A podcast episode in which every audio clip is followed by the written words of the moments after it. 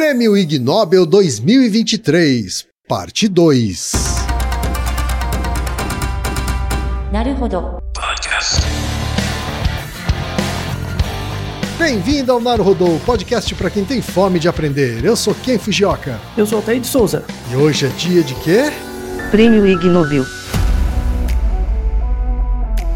Você quer apoiar a ciência? Quer apoiar o pensamento científico? Quer ajudar o Naruhodo a se manter no ar? Ouvir os episódios e espalhar a palavra já é um grande passo. Mas existe um outro jeito. Quem possibilita isso é a Aurelo. Você escolhe um valor de contribuição mensal e tem acesso a conteúdos exclusivos, conteúdos antecipados e vantagens especiais. Além disso, você pode ter acesso ao nosso grupo fechado no Telegram e conversar comigo, com Altair e com outros apoiadores. Toda vez que você ouvir ou fizer download de um episódio pelo Orelo, vai também estar pingando uns trocadinhos para o nosso projeto. Combinado? Então baixe agora mesmo o app Orelo no endereço orelo.cc ou na sua loja de aplicativos e ajude a fortalecer o conhecimento científico.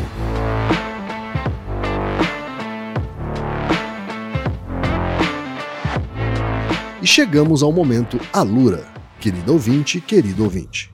Você quer dar um verdadeiro mergulho no mundo da tecnologia? Migrar para uma nova carreira? Aprofundar-se nessa carreira? Então assine a Lura agora mesmo. Você vai estudar, praticar, discutir e se aprofundar em uma plataforma que respira tecnologia.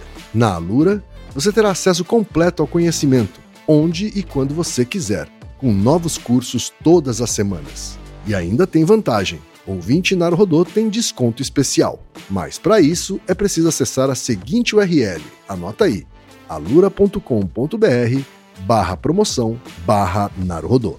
Nesse endereço, além do desconto especial, você vai conhecer histórias reais de transformação de pessoas que estudaram na Alura.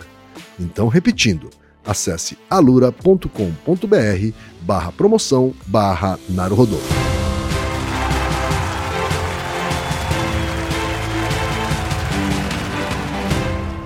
Altaí, chegamos à segunda parte do episódio duplo sobre o Prêmio Ig Nobel 2023, Altaí. Espero que vocês estejam tão ansiosos quanto a gente.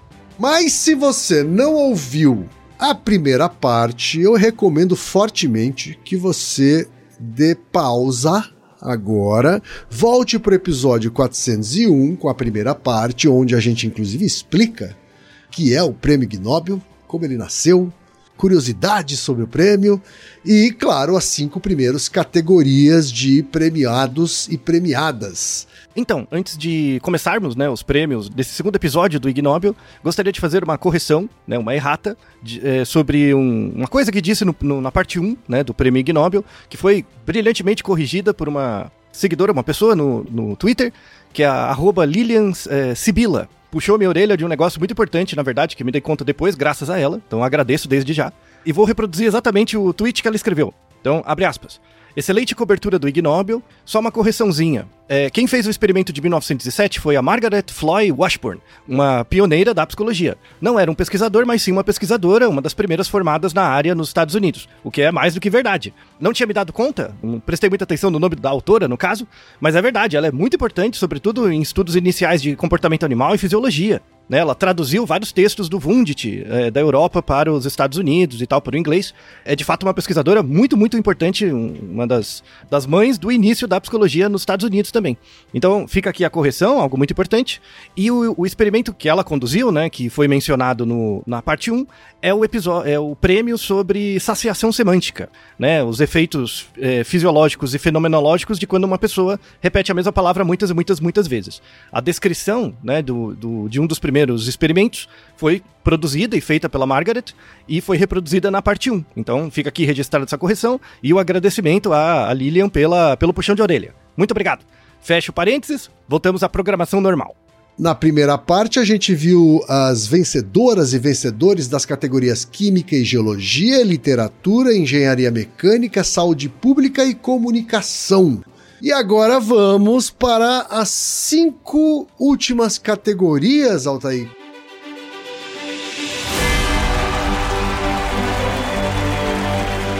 Começando pela categoria Prêmio de Medicina, que foi para Estados Unidos, Canadá, Macedônia, Irã e Vietnã.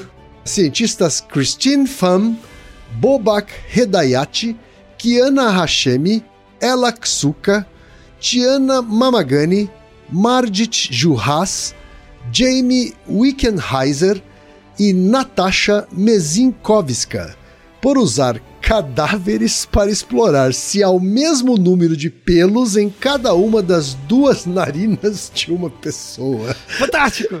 Ah, ah, Altair, Altair, essa você vai ter que se esforçar para me convencer de que tem uma utilidade.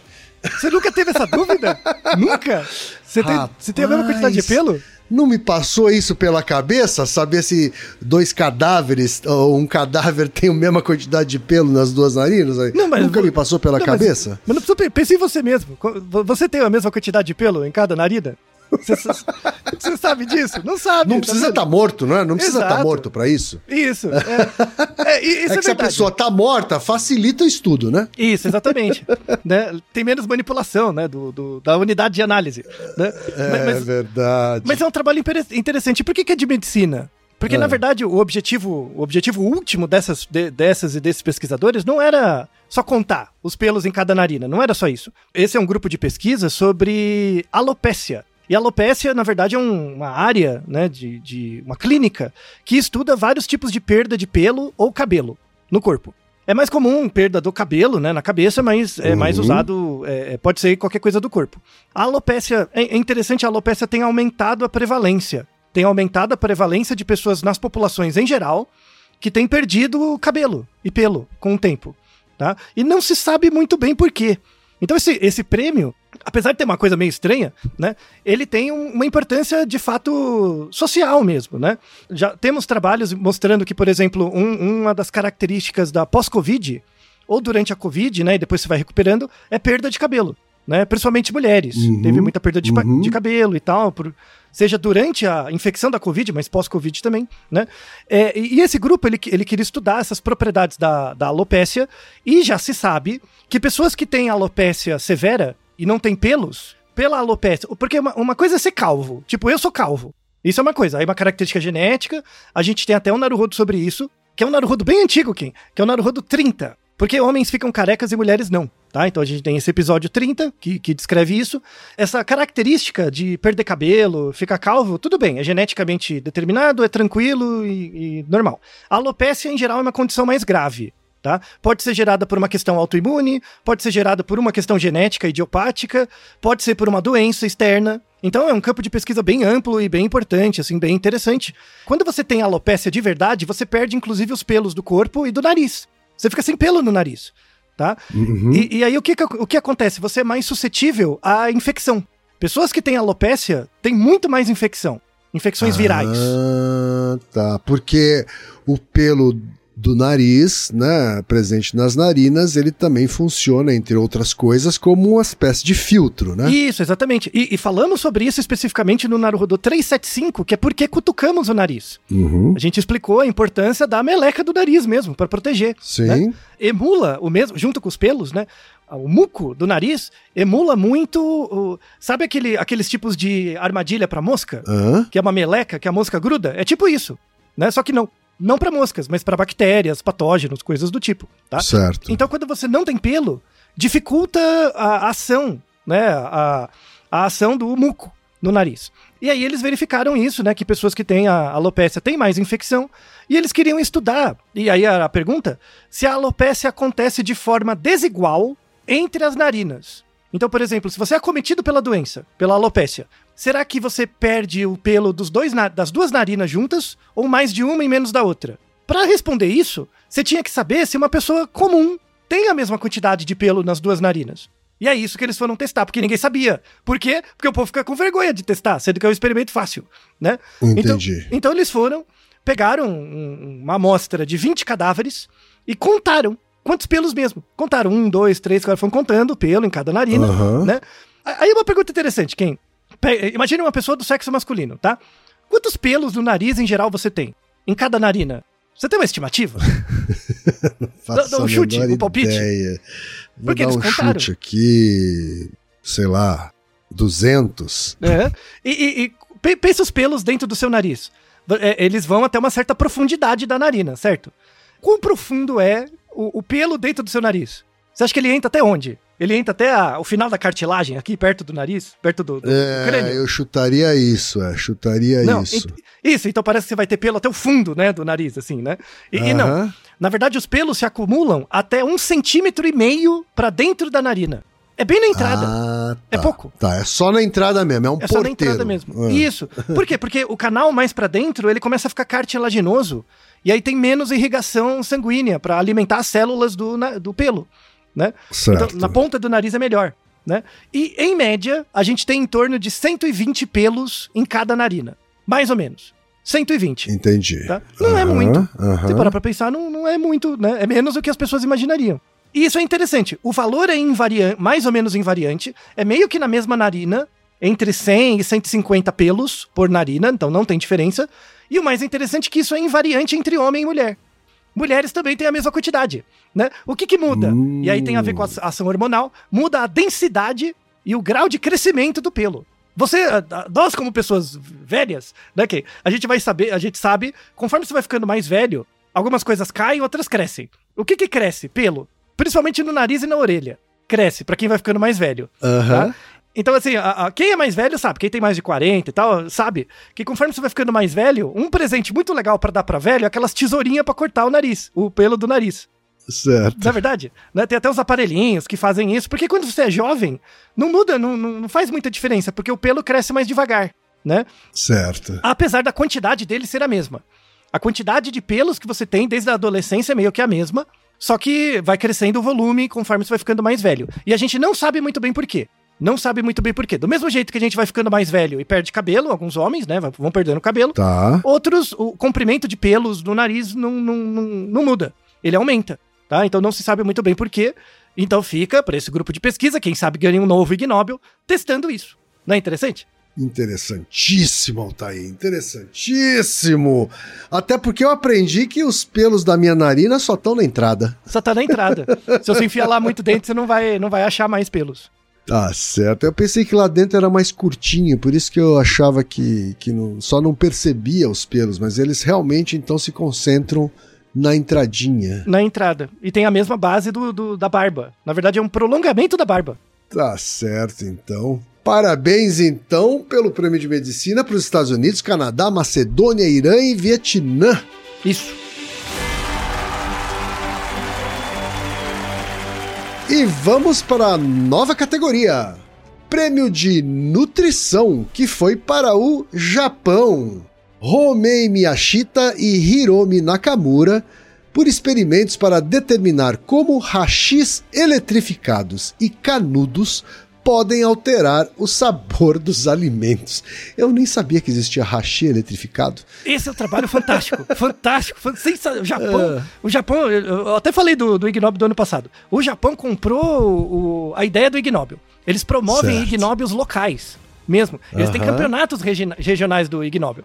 Assim. É a cara do Japão isso. é. Nossa, e eles têm umas pesquisas bizarras muito boas, bem feitas. A ideia do Ig Nobel, não, assim, o tema é zoeiro, mas a pesquisa é bem feita. O artigo é bem publicado, Certo. o bagulho é, é legal. Esse trabalho, parece que não, mas tem uma aplicação fantástica. Eles descobriram coisas ótimas. Primeiro, o primeiro artigo é de 2011, mas eles fizeram outros depois. Eles, eles desenvolveram um hashi e um canudo que passa uma corrente elétrica por dentro do hashi. Então, assim, não é que você toma choque. O, o lado onde você segura tem um plastiquinho lá, um isolante. Mas a ponta do hashi, ele é eletrificada. Passa, né, eletricidade ali. Fecha uma corrente entre os hashis, tá? Passa uma Uhum. corrente. É cla- claro que não vai ser uma alta tensão, você não vai ficar vendo, tipo, bzz, o negócio pulando. Mas tem uma, uma correntezinha ali. Tá né? bom. E, e já, já existe uma literatura, né, mostrando que o nosso senti o no- na- a nossa sensação de gosto na língua, né, a gente tem células, né, que e tem células especializadas para cada tipo de gosto que, que não se distribuem regularmente na língua. Então você tem células para decodificar o salgado, o doce, o umami, o amargo e tal, que ficam em locais diferentes da língua. E, e como é uma célula que por estimulação, é, estimulação química vai transformar esse impulso químico num impulso elétrico, né? Se você coloca um eletrodo ali, que seria o hashi, deve mudar a polaridade da, dos receptores, tá? Essa é a hipótese. né? E esses pesquisadores verificaram que funciona. Você muda o gosto das coisas pela eletrificação. As coisas parecem mais salgadas, mais doces, dependendo do hashi. Se ele é eletrificado. Hum, e quando é mais salgado, quando é mais doce? Ela ressalta o que já é? Isso? Que, o, que é, Isso, o res- que é salgado fica mais salgado e o que é doce parece mais doce. Isso. Então, depende de duas coisas. Depende do- da corrente, da quantidade de corrente elétrica e depende da tensão. Assim, você não vai conseguir, sei lá, eu- você pega um chocolate e co- com um choque elétrico vai virar um salgado. Isso, isso não acontece. Mas você exacerba Ok. traços do que você já está sendo estimulado, né? E é assim, é, é perceptível ao paladar humano. Sim, muda, muda. Então, por exemplo, uma aplicação que, que existe, inclusive eles patentearam isso. E no Japão, que né, aqui vai demorar um pouco, mas no Japão, que eles gostam dessas coisas esquisitas, vão, já vai ser lançado esse ano. Inclusive, esse ano, talheres eletrificados. Você bota uma bateriazinha e eletrificado. E aí, por exemplo, imagina que você não pode comer sal, quem? Né? Tem um problema, hipertenso, não pode comer sal. Uhum, uhum, sim. Você coloca bem pouquinho sal e o, o talher já dá um, um gosto maior de sal pra comida. Então você tolera mais comer comida sem sal. Olha que interessante. Hum. Tem uma aplicação pra saúde pública enorme, enorme mesmo. Sim, agora sim. Aí você me convenceu, olha lá. Não é olha legal? lá. Não é legal? Não, não, não, isso, esse trabalho é importante. Importantíssimo mesmo. Por exemplo, quem, ó, você já lambeu uma pilha? É, não. Eu já lambi pilha, tá? Não, não precisa ficar com vergonha. Tá bom. Tá? Mas, mas, por exemplo, é, sabe bateria de 12 volts? Sim, A, a bateria de 12 volts não tem do- os dois polos em cima? sim. Então, quando, quando você opera aparelhos eletrônicos, principalmente que usam bateria, câmeras, gravadores, coisas do tipo, às vezes o gravador não é, não é pilha, ele é bateria. E aí você tá na correria, como é que você sabe se, se uma bateria tá carregada? Hum. Você bota o- os contatos na língua. E aí você sente pelo gosto que a bateria tem na sua língua, você sabe se ela tá carregada ou não. Então como é que você sabe que uma, uma bateria de uma câmera fotográfica tá carregada? Sem ter que pegar lá, bota na língua. Se você sentir um negocinho é porque ela tá carregada. Ah. E dependendo do ponto só. da língua onde você coloca, você sente amargo, doce, salgado, porque tem a ver com o receptor.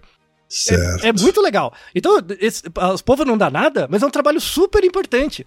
Porque isso gera uma tecnologia que vai servir, por exemplo, sei lá, eu pego, eu, eu vou fazer um trabalho de nutrição mesmo.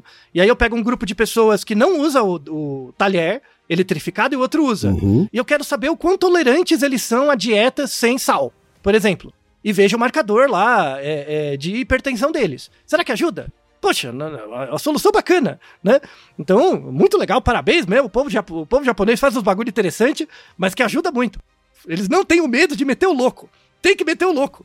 É isso mesmo. É, tá certo. Então, parabéns ao Japão por ter metido louco e vencido a categoria nutrição.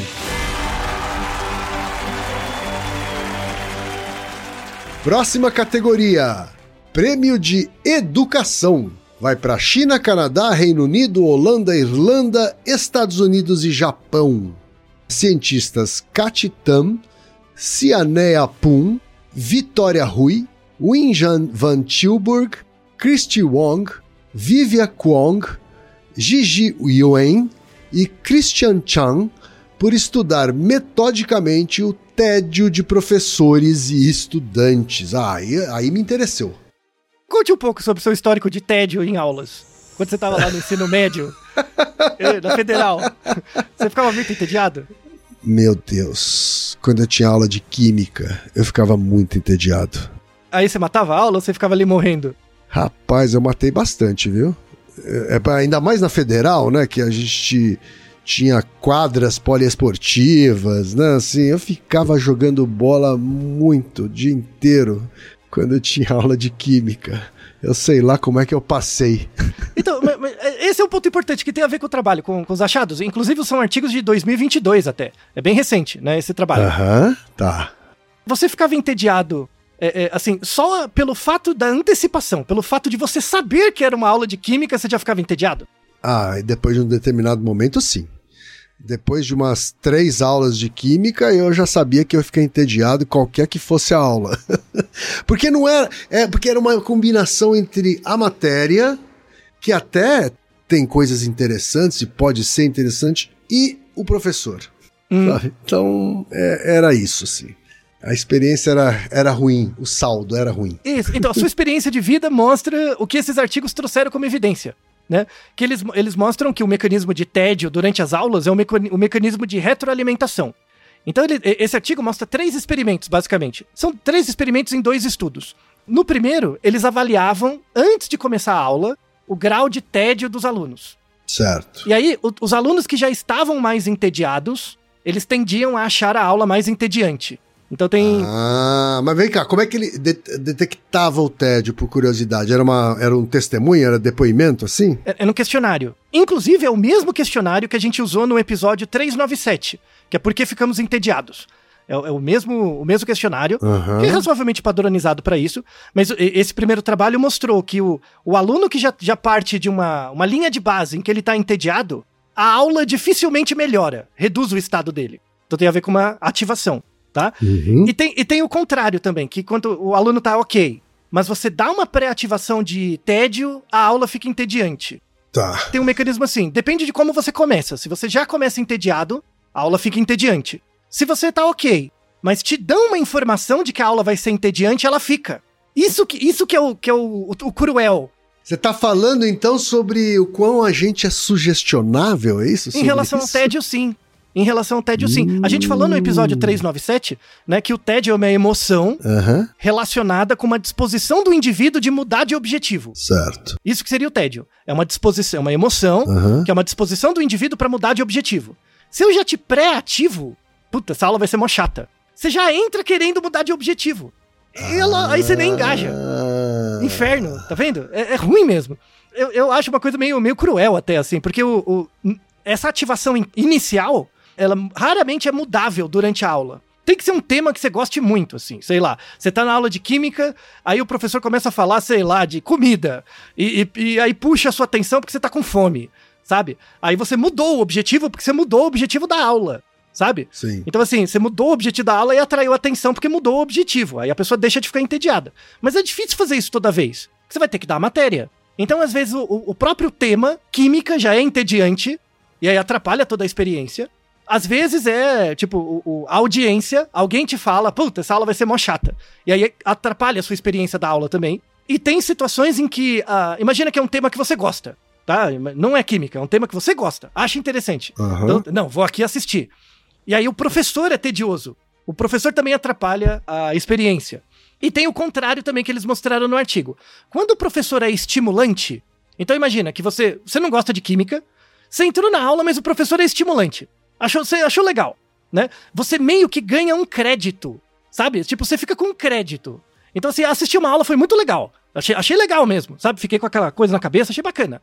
Aí você meio que ganha um crédito para a próxima aula, né? Então, isso que é interessante. Tipo, o, o, mais importante nesse. E aí, essa, essa coisa de aula aqui é muito importante. O mais importante da aula é a primeira. Se a primeira aula você engaja, você ganha um créditozinho para ir gastando ou usando ou alimentando nas próximas aulas. Então, por exemplo, na primeira aula foi legal. Você falou, nossa, legal. Aí na semana seguinte você vai voltar na aula, você tem um crédito. Ah, a aula passada foi legal. Aí você vai, né? Uhum, Aí eu falo, eu mostro outra aula legal, aí engaja de novo. Se tiver alguma das aulas que for tediosa, né? Você usa esse crédito que a pessoa tem em você. Ah, essa aula não foi tão legal, mas tudo bem. Você volta engajado ainda na próxima tá? Certo. Então, aulas estimulantes, elas servem para dar crédito para você vivenciar aulas tediosas sem mudar de objetivo, que é ir jogar bola na, no, no, na quadra, tá? Então, esse artigo mostra isso, é muito interessante, que tem que ser a, a, a experiência de aula pensando em aula expositiva, em, em universidades, em, em, em, escolas, né? Uhum. É um uhum. mecanismo de economia do tédio. Não é interessante? É a economia Sim. do tédio, que é o quanto de disposição do aluno ou do professor você trabalha para que ele não mude o objetivo e fique ali na aula. Hum. É, é, uma ideia de economia do tédio, conversa muito com o episódio 397, né, da, dessa questão do tédio, a importância do tédio para a vida. E aí a gente até complementa, retoma a fala do Kierkegaard. O que, o que é uma vida feliz? Né, uma vida produtiva. É uma vida em que a pessoa conhece os limites dela e conhece o suficiente para ser criativa com esses, com esses limites e essa criatividade dada pelos limites vai fazer com que a pessoa fuja do tédio. Perfeito. É o exemplo que o, que o próprio Kierkegaard coloca de um prisioneiro se divertindo com uma mosca. Né? Uhum. Que é a coisa mais tediosa do mundo, mas num ambiente com limites, a pessoa se torna criativa e vence. Certo. Né? Então, quem? Você, você fugia da aula para ir jogar bola, né? Mas se o professor tivesse, ou mesmo você tivesse uma disposição, eu tô aqui mesmo, não vou sair desse raio dessa aula. Será que dá para pensar numa coisa mais criativa? E aí, pensar em algo criativo, talvez você tivesse uma experiência melhor do ambiente, tá? O que não é culpa de nada, mas é uma mensagem para as pessoas. Às vezes você tá num lugar muito tedioso, uma aula, alguma coisa assim, como a gente falou antes, todo problema tem uma semente de solução. Todo problema tem uma solução dentro. Pode ser que você não goste, mas tem. Uhum. Né? Você pensar que todo problema tem uma solução é uma coisa para vencer o tédio e ser mais criativo frente às dificuldades. Né? Essa é a grande mensagem desse prêmio, que é muito importante também para a educação. Tá, tá certo então, tá aí. Parabéns então para esse povo todo da China, Canadá, Reino Unido, Holanda, Irlanda, Estados Unidos e Japão pelo Prêmio Educação. Isso.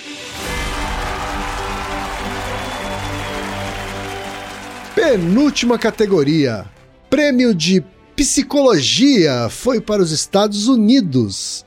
Stanley Milgram, Leonard Bickman e Lawrence Berkowitz por experimentos em uma rua da cidade para ver quantas pessoas param para olhar para cima quando veem estranhos olhando para cima. Me lembra bastante aqueles, aqueles experimentos do, do né, da pessoa que, que se senta e se levanta para ver se as Isso. outras pessoas né, obedecem ou, obedecem ou imitam esse comportamento, né? Quais foram os aprendizados aqui, Altair? Então, esse é um artigo muito clássico. Eles, eles às vezes eles pegam prêmios e dão para artigos muito antigos. Esse artigo é de 1969. É um artigo bem antigo porque ele é clássico, né? O certo. próprio Milgram, o primeiro autor, ele já é falecido, né? Ele faleceu com 51 anos em 1985, mais ou menos, né? Uhum. Mas esse artigo foi muito citado porque é um artigo clássico exatamente desses experimentos que você falou de obediência social ou de imitação, certo. né? Esse experimento de sentar e levantar foi inspirado nesse, de olhar para cima. Né? Uhum. O, o, próprio Milgram, a gente vai ter um episódio sobre ele no futuro, que tem um experimento clássico, né, de Milgram, que era aquele experimento que é quando você coloca uma pessoa apertando botões e cada botão condiciona um choque numa pessoa que está numa outra sala. Isso, né? isso. Uhum. Experimentos de obediência social, bem no pós-guerra, então tem toda uma discussão. Uhum. É o mesmo Milgram, tá? Então ele investiu certo. anos de pesquisa nessa coisa de seguir normas, de obediência social e tal. O prêmio foi, não foi recebido pelo Milgram, mas foi recebido por um dos autores que foi aluno do Milgram, né? Que hoje já é idoso e tal, né? Ele uhum. recebeu o prêmio. E, e, ele contou como é que foi esse experimento. A psicologia social dos anos 70 e 60 é a melhor. Porque eles são muito criativos. Eles tiveram a ideia para esse experimento dentro de uma matéria. Eles estavam fazendo uma matéria de pós-graduação com o Milgram. O Milgram deu essa ideia. Ah, vamos fazer isso aqui como um experimento de turma, para ganhar nota. Aí os alunos, bora, né? E aí é, é, eles fizeram isso. Eram 17 alunos, né? Um dos alunos foi um, um coautor, né? Que foi o que recebeu o prêmio, sobre comportamento coletivo. Então, como é que funcionava? É, tinha um prédio grande perto da universidade onde eles estavam.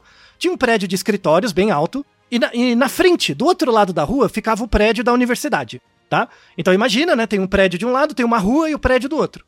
Aí, no prédio da universidade, no sexto andar, eles ficavam com uma câmera filmando, tá? E de novo, lembra que é 1969. As câmeras não eram tão boas assim. Não é o seu celular, uhum. tá? Então veja que foi um experimento caro, assim, relativamente caro, né? Tal.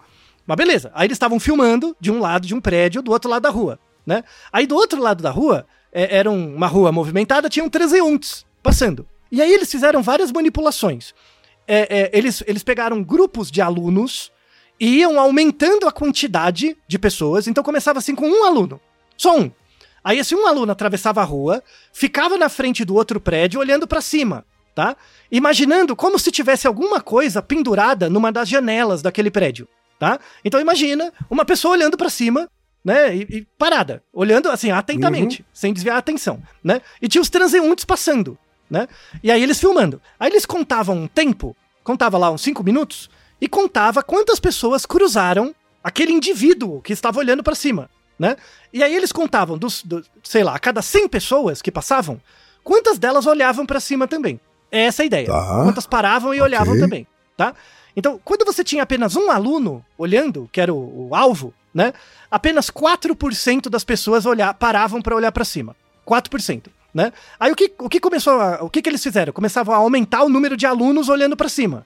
2, 3, 4, né? Até o número máximo que era 15. Então imagina um grupo de 15 pessoas olhando para cima, né? E as Uhum, pessoas passando, sim. tá? Quando você tinha um número, um número de 15 alunos, 40% das pessoas paravam e olhavam. 40%. Né? E tem uma relação linear, eles fizeram um gráfico de correlação, uma relação linear. Conforme vai aumentando o número de pessoas, vai aumentando o número de pessoas que para para olhar para cima. Né? Uhum. Não é interessante o artigo? Né? Tem a ver, Sim, a ver com sim, contágio, Sim, e o contágio tem a ver com um montante de pessoas que está emitindo um comportamento, né? E Uhum. esse artigo não fala diretamente disso, mas vários artigos que citaram, esse artigo de 69, ele foi citado mais de 6 mil vezes. Você teve mais de 6 mil citações em várias áreas, por isso que era um prêmio póstumo, assim, é um artigo importante da área, curioso, Uhum. né? É um artigo importante. Inclusive mostra, que- artigos mais recentes mostram que isso acontece com outros organismos. Então, por exemplo, quando você vê uma ave olhando para um lado, raramente outras aves olham também. Mas quando você vê um grupinho, várias olham, né? Isso acontece com macaco, com ave, com lagarto, com mamífero, vários, tá? Para comunicar perigo. Então, quando tem um bicho olhando, ninguém liga muito. Agora, quando esse bicho vocaliza, né? Quando ele vocaliza, ele vale por vários. Aí foge. Entendi. Mas quando ele tá só olhando. Agora, quando tem vários olhando, vale como uma vocalização Tá. também. E aí gera. Entendi. Os bichos fogem, tá? Muito interessante também, experimento clássico, né? Vamos falar mais do Milgram mais pra frente, mas fica aqui a homenagem, um artigo importantíssimo, merece ser lido. E está na descrição. Perfeito, então. Parabéns para o Milgram, o Bickman e o Berkowitz pelo Prêmio Psicologia para os Estados Unidos. Isso. E chegamos então à última categoria do Prêmio Gnome 2023, o Prêmio de Física. Foi para Espanha, Galícia, Suíça, França e Reino Unido. Cientistas Bieito Fernandes Castro, Mariam Penha, Henrique Nogueira, Miguel Giucotto, Esperanza Brulon, Antônio Comessanha, Damien Buffard, Albert Naveira Garabato e Beatriz Mourinho Carbalido, por medir até que ponto a mistura de água do oceano é afetada pela atividade sexual de anchovas. Altair, me fala, a transa das anchovas afeta a água do oceano? Transa não, a suruba das ochovas. São muitas. A, su a suruba, São é. muitas. Bom, você, você como é, é, pessoa que gosta de, de peixe como eu, uma Aham. anchova é um peixe grande? Anchova especialmente a gente gosta, né? Isso. Anchova é peixe grande? É um peixe grande? Rapaz, eu não sei o que, que você considera grande. Não, é assim, tipo uma mas- garopa gigante, tem um metro. Não tem. É, não, não é, não é menor, é menor. É, anchova é um peixe pequeno, né? Tá, tá- tá no grupo Aham. dos pequenos, tá? Mas, Isso. mas forma A gente, cardume. a gente come ele inteiro, assim, né? Isso.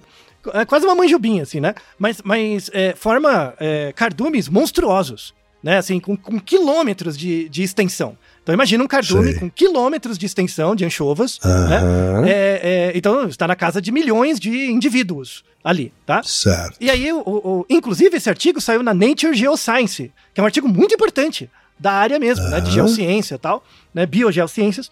E aí eles mostram, eles calcularam durante 14 dias, eles iam lá no- onde tinha a, população de anchovas e com oscilômetros, com, com detectores de som e, e vibrações da água, eles mediam a vibração, né? Na presença da anchova. A bagunça das anchovas é parecida com a gente, acontece mais à noite, né? Elas gostam Aham. de, de trabalhar à noite, né? O sucesso reprodutivo ali rola à noite, tá? E de Tá. fato elas fazem vários movimentos. Tem movimentos reprodu- reprodutivos de. Porque a, a fecundação é externa. Então tem uma série de movimentos para estimular, é, soltar os óvulos na água e o esperma para as coisas se misturarem. É uma bagunça mesmo. Parece um liquidificador de, de anchovas. Tá? Ali a, a Ok. guerra. É, é, você pode ter qualquer tipo de fetiche sexual que você imaginar, não, você não, não imagina como é a suruba das anchovas. É um negócio complicado mesmo, assim, uma uma coisa. É, anchovas morrem. Morrem no caminho mesmo, de, de, de, de se bater, porque são muitas e é muito concentrado. Entendi. tá? Porque o objetivo último é sobreviver o gene, né? Já se sabe. E aí, durante 14 dias e noites, eles colocaram ali o osciloscópio e eles verificaram que, assim, bom, a água não deixa de ser um produto viscoso e a viscosidade da água transmite energia, né? A viscosidade molecular transmite energia. E aí eles tinham como calcular a quantidade de energia gerada pela suruba das anchovas. E eles verificaram que, que essa quantidade era da ordem de 10 a menos 6 watt por quilo. tá? 10 a menos 6 é um milésimo, um milionésimo de watt. É muito pouco. Um milionésimo Certo. de watt, você não faz nada, tá? Aham. Um milionésimo de watt por quilo de anchova. Mas lembre que são milhões de anchovas. Sim. Então o negócio, só pra você ter uma ideia, é tanta anchova e o cardume é tão grande que a quantidade de watt gerada pelas anchovas ali na bagunça, você consegue alimentar a- uma casa por quase um ano. Um ano de casa. Só no- na atividade sexual das anchovas. Caraca. É, é uma casa pequena, não, não é pra ser uma mansão. Uma casa com três Aham, quartos. tá? aham, mas, sim, mas uma sim. quantidade de watts enorme. E aí e gera o movimento da água, né? E aí eles queriam saber nesse artigo se esse movimento da água é similar a movimentos geofísicos, por exemplo, tectônicos em certas regiões, né? E, e, assim, não, não é igual, né? O movimento tectônico gera um movimento de água mais forte, né? Mas em regiões locais, onde é o local onde as anchovas vivem, locais em que você tem grande concentração de anchova, a quantidade de movimento que eles, que eles chegam emula os sinais tectônicos. Então, isso tem uma importância, por exemplo, para aquecimento global. Então, tem certas regiões que, pela mudança do aquecimento global, isso vai alterar a dinâmica das águas. A gente já tem um Naruhodo sobre isso, né? Sobre o aquecimento global. Uhum, uhum. Está alterando a dinâmica das águas. E em algumas regiões, é, é, você vai ter cessão do movimento das águas. Isso tem um impacto terrível para a biodiversidade. Tá? Mas esse artigo de 2022 mostra que em locais onde pelo menos você tem anchovas, a atividade sexual delas vai ser responsável pela manutenção do bioma. Olha que interessante, Ken. Uau. Então, nós serão, humanos serão salvos pela suruba das anchovas. E você aí tirando pra nada. né? É verdade. né? A putaria das anchovas salvará a vida de muitos. E você fica desmerecendo Aham. elas. Né? Então a gente não pode explorar muito, comer elas. Muito. Senão diminui a atividade Aham, delas. sim. Né? Mais um motivo para trabalhar com a biodiversidade e a manutenção desses organismos e suas populações. Não é interessante, Uhum. Ken? Hein? Muito interessante. Você não dava nada, né? Muito interessante. Você não dava nada. né? De novo, de novo, que os prêmios Ig Nobel são muito legais. Muito mesmo.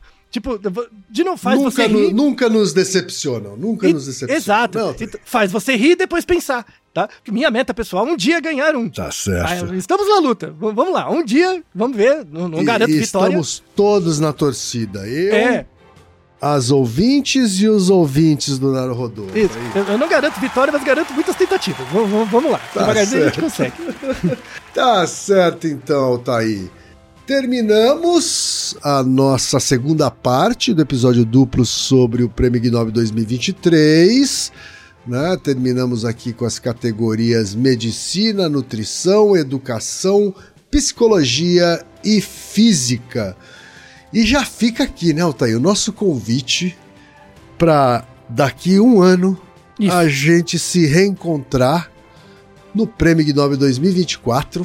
Exatamente. Mas até lá, continue com a nossa programação regular, alternando aí temas que nascem das perguntas dos ouvintes e entrevistas com cientistas brasileiras e brasileiros, certo, Altair? Isso, exatamente. Então, assim, se, se você só ouve o Ig Nobel, os- você espera o ano inteiro pra ouvir. Nada contra, eu entendo. Eu entendo porque são, é muito legal mesmo. Eu- eu- é o melhor episódio, tá? Mas, mas, enquanto isso, se você não tiver nada pra fazer, tem episódios no meio que você pode né, ir ouvindo até chegar o próximo Ig Nobel. Já estou ansiosíssimo pro próximo ano. Eu já, já crio expectativas certo. do- do- dos prêmios do próximo ano. Esse ano, em particular, vários episódios que. vários prêmios são relacionados com episódios do Naruhodo. eu acho que Verdade, é o- é o ano que verdade. mais isso aconteceu.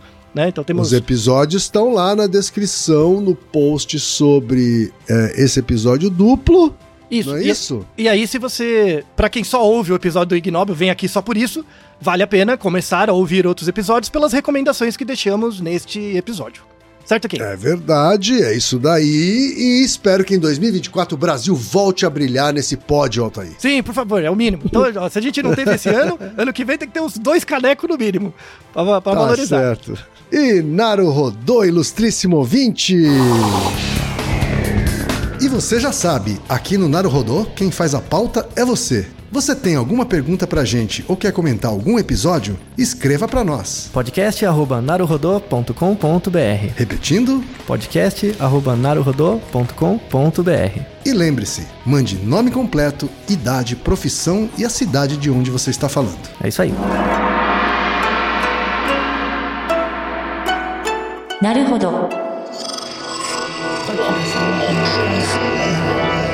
Esse podcast é apresentado por b9.com.br.